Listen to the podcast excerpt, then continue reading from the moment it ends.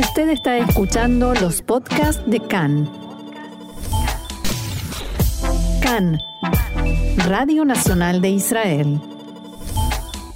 Seguimos aquí en CAN en español, Radio Reca, Radio Nacional de Israel. Y las noticias en todo el mundo hablan de que la policía alemana ha detenido a 25 mm, eh, personas 22 de las cuales sospechosas de pertenecer a una organización de ultraderecha que conspiraba para derrocar al gobierno y formar uno nuevo eh, y aparentemente con ideología eh, entre neonazi y eh, realista, ¿cómo a pesar se dice? De todo, a pesar de todo, parece extraño que estemos hablando de Alemania, ¿no? Exactamente. Y hacia allí nos vamos. Y para, exactamente, para hablar de eso y para que nos cuente exactamente de qué se trata, estamos ya en línea con Guillermo Atlas, que es sociólogo, vive en eh, Frankfurt, en Alemania. ¿Cómo estás, Guillermo? Nuevamente bienvenido acá en Español. ¿Cómo estás? Hola, buenos días, ¿qué tal? ¿Cómo están? Bien, bien. Bueno, bien conmocionado un poco, ¿no? Sobre todo, eh, una anécdota para empezar. El jefe de, de esta banda, eh, fue detenido a cuatro cuadras de mi casa. Uy. Eh, sí, ah, eh, pasé ayer, sí, sí, ayer pasé justamente después de que la policía lo detuvo y es la foto que ustedes seguramente habrán visto en todos los diarios del mundo. Esa foto es el señor que sale de una casa con una rejita, esa es la casa en la esquina de mi hija, o sea, mi yerno lo vio ayer a la policía, o sea, una cosa increíble. ¿Es ese señor que dice ser, que dice ser príncipe? Exactamente, el príncipe Heinrich, eh, eh, Heinrich XIII. De, eh, exactamente, Heinrich XIII de Turingia. Eh, mm, pero si me permiten, quiero decirles que todo lo que pueda sonar absurdo, ridículo, de una película cómica, eh, no es para tomarlo así, es decir, todos los observadores y analistas están eh, diciendo y advirtiendo, ojo con reírnos sobre estos loquitos porque son realmente peligrosos. Puede ser, como dijo el presidente del Consejo eh, Central de los Judíos en Alemania, puede ser que sus ideas sean eh, raras, esotéricas, absurdas, pero su acción no es nada rara y su acción no es nada, eh, o sea, absurda sí, pero es sumamente peligrosa. Sí, estaban bien pertrechados eh, y la pregunta, Guillermo, es si, eh, o sea, ¿quiénes son estas personas que estaban extendidas más o menos por toda Alemania y, y bien armados ya, no? Exactamente, en realidad son grupos que cuestionan la existencia de la República Federal y su ordenamiento jurídico en muchos casos niegan la legitimidad de, la de los representantes elegidos democráticamente, se ven a sí mismos como eh, eh al margen del sistema jurídico.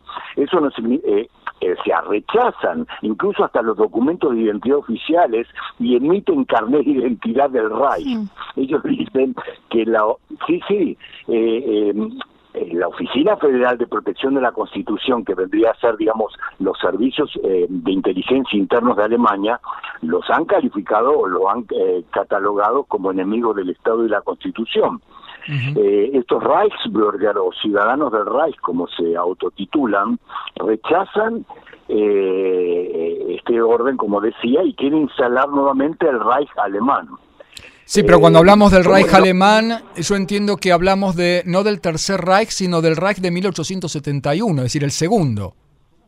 Muy bien, exactamente, Marcelo. En realidad ellos, claro, pero ese, claro, uno puede decir, claro, en realidad son, em, a ver, son como restaurativos y no nazis, pero no es verdad, porque acá hay una especie, una mezcla una mezcla muy rara de eh, trasnochados de ese tipo, los que sueñan con la instalación del segundo Reich de 1871 y una Alemania bismarckiana, etcétera, etcétera, con elementos claramente nazis y antisemitas. El mismo Heinrich XIII, eh, digamos, está documentado, me permitir, digamos, eh, investigar un poco el tema, tiene declaraciones antisemitas muy claras, además, ¿no? Es decir, hay un componente neonazi eh, evidente en todo esto, pero En realidad esto es un fenómeno que se ha agudizado en los últimos años, pero que tiene una gran tradición en Alemania. Terrorismo de ultraderecha.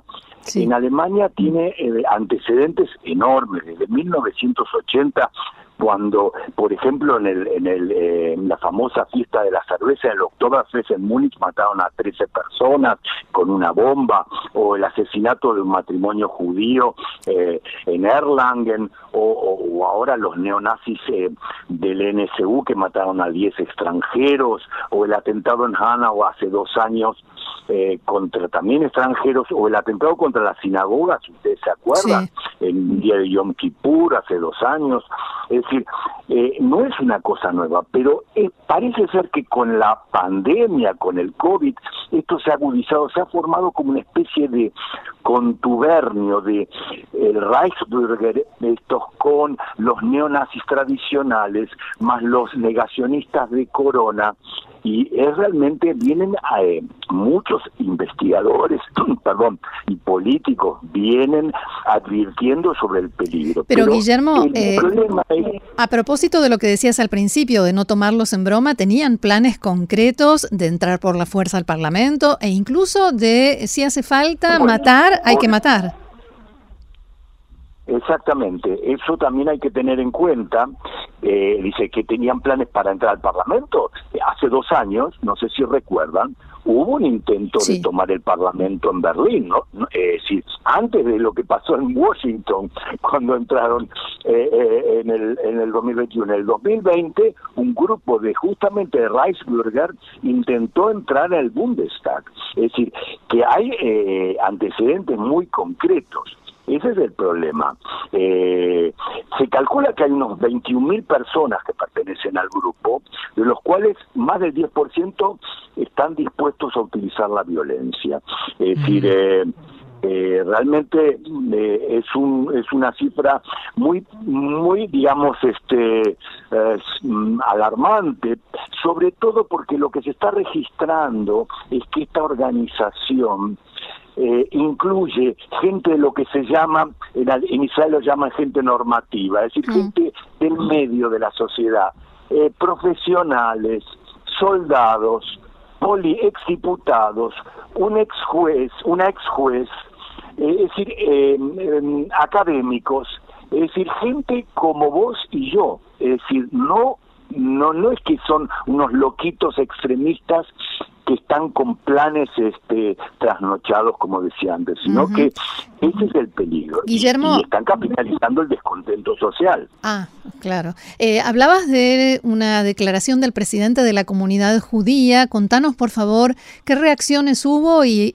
específicamente por parte de la comunidad judía local también bueno, la comunidad judía, en realidad, en nombre del eh, señor Joseph Schuster, que es el presidente, eh, agradeció enormemente a las fuerzas de seguridad, eh, y también justamente mm, dijo que no había que subestimar el peligro, que a pesar de que hay incluso algunos medios dicen, bueno, son unos locos, no hay que exagerar, etcétera, sino que realmente son eh, eh, es un, peligro para la seguridad democrática del Estado alemán. Eh, esas son las únicas declaraciones que se escucharon ayer, el miércoles, teniendo en cuenta la espectacularidad de la, de la redada, porque desde la época de los años 70, cuando las fuerzas de seguridad combatían la, al terrorismo de ultra izquierda, de la famosa banda Bader Mano, eh, desde ese entonces no ha habido una acción de esta naturaleza con la dimensión, eh, o sea, 3.000 personas, o sea, 3.000 integrantes de distintas fuerzas agentes, ¿no? Es, increíble. Aparte, eh, eh, que aparte, no solamente policía, sino de la PKA, que es lo que es la FBI alemana, eh, que hayan asaltado incluso el recinto, el recinto del mando de fuerzas de la unidad especial de la, del ejército alemán, donde ahí ya desde el año 20 hay problemas, porque incluso una parte de la unidad fue, fue cerrada por, por los vínculos evidentes con la extrema derecha. Es decir, el problema es que hay una especie de metástasis, yo diría así, para ser un poco dramático, pero es así, una especie de metástasis de estos de esta organización, de estos grupos, en organizaciones del Estado, en la justicia, en las fuerzas de seguridad y en otros estamentos eh, de la democracia alemana. Guillermo, eh, la pregunta es, vos como sociólogo, ¿hasta qué punto esto que ha saltado a la luz es una emergente eh, de la sociedad alemana en el contexto del, mundo post pandemia, del ascenso de las derechas en toda Europa, en todo Occidente. Eh, ¿Cómo está la curva? ¿Estamos en un movimiento ascendente hacia eh, el, aumento de estas fuerzas, digamos, oscurantistas, de tipo antidemocrático y, neonazi o de, o de recuperación de un pasado glorioso, etcétera, etcétera? Eh, yo creo que sí. Eh, digamos que la pandemia ha sido simplemente un acelerador de un elemento que está presente en la tradición alemana y que ha encontrado una válvula de escape en los últimos tiempos eh, incluso cuando yo veo manifestaciones de negacionistas, por ejemplo, veo gente normal, entre comillas, gente que se parece a mí y a vos y a cualquiera de nosotros y que eh, viene con unas consignas realmente asombrosas, es decir, asombrosas por, por lo delirante y asombrosas por el peligro que está entrañando que pueda realmente contagiar eh, a, muchos sectores de la sociedad, sobre todo por la eh, por el descontento social que genera incluso ahora el aumento de, digamos, o sea, en, el, marco de la crisis energética, con la guerra en Ucrania, etcétera, etcétera. O sea que la eh, democracia, en definitiva, podemos decir, sí está en peligro cuando vemos estas cosas. Por supuesto que está en peligro, pero esperemos y creo, estoy convencido, soy en ese sentido optimista, la sociedad civil y digamos y el Estado en general eh, va a reaccionar y está, creo, reaccionando de una manera eh, contundente para frenar estos avances. Justamente eh, eso quería preguntarte, Guillermo, sobre la sociedad. Si tuviste oportunidad de hablar con gente en medio de todo esto y cómo reaccionan. dicen que se exagera. Eh, que están eh, em, sorprendidos. ¿Cómo reacciona la sociedad alemana? Frente a, por ejemplo, ayer a la, acción de la Fuerza de Seguridad o en general Ah, bueno, eh, digamos en general ha sido positiva la reacción y una especie de una sensación de alivio. Pero evidentemente también hay gente que de golpe dice, están, eh, pero por unos loquitos así no vale la pena, semejante, porque este teatro en estos momentos? O cosas por el estilo como, por ejemplo, hace dos días se, un refugiado asesinó a una chica en un pueblo acá en Alemania, entonces este un diputado de la eh, eh ASD, del partido de la ultraderecha, dice que esto lo han hecho simplemente para... Eh, desviar la atención de lo que hacen los extranjeros en Alemania, o también quizá en algún café que otro también la gente hace ese tipo de comentarios. Lamentablemente a veces uno vive en una burbuja y no se encuentra con esa gente y no oye esas cosas. Eh, en general la gente con la que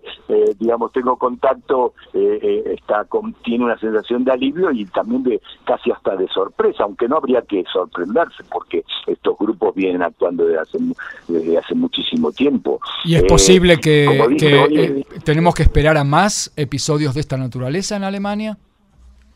Eh, parece ser, según lo que pude eh, constatar eh, hoy a la mañana, incluso leyendo, parece que hoy van a continuar este, eh, algunas redadas en algunas casas arrestos y están también buscando armas.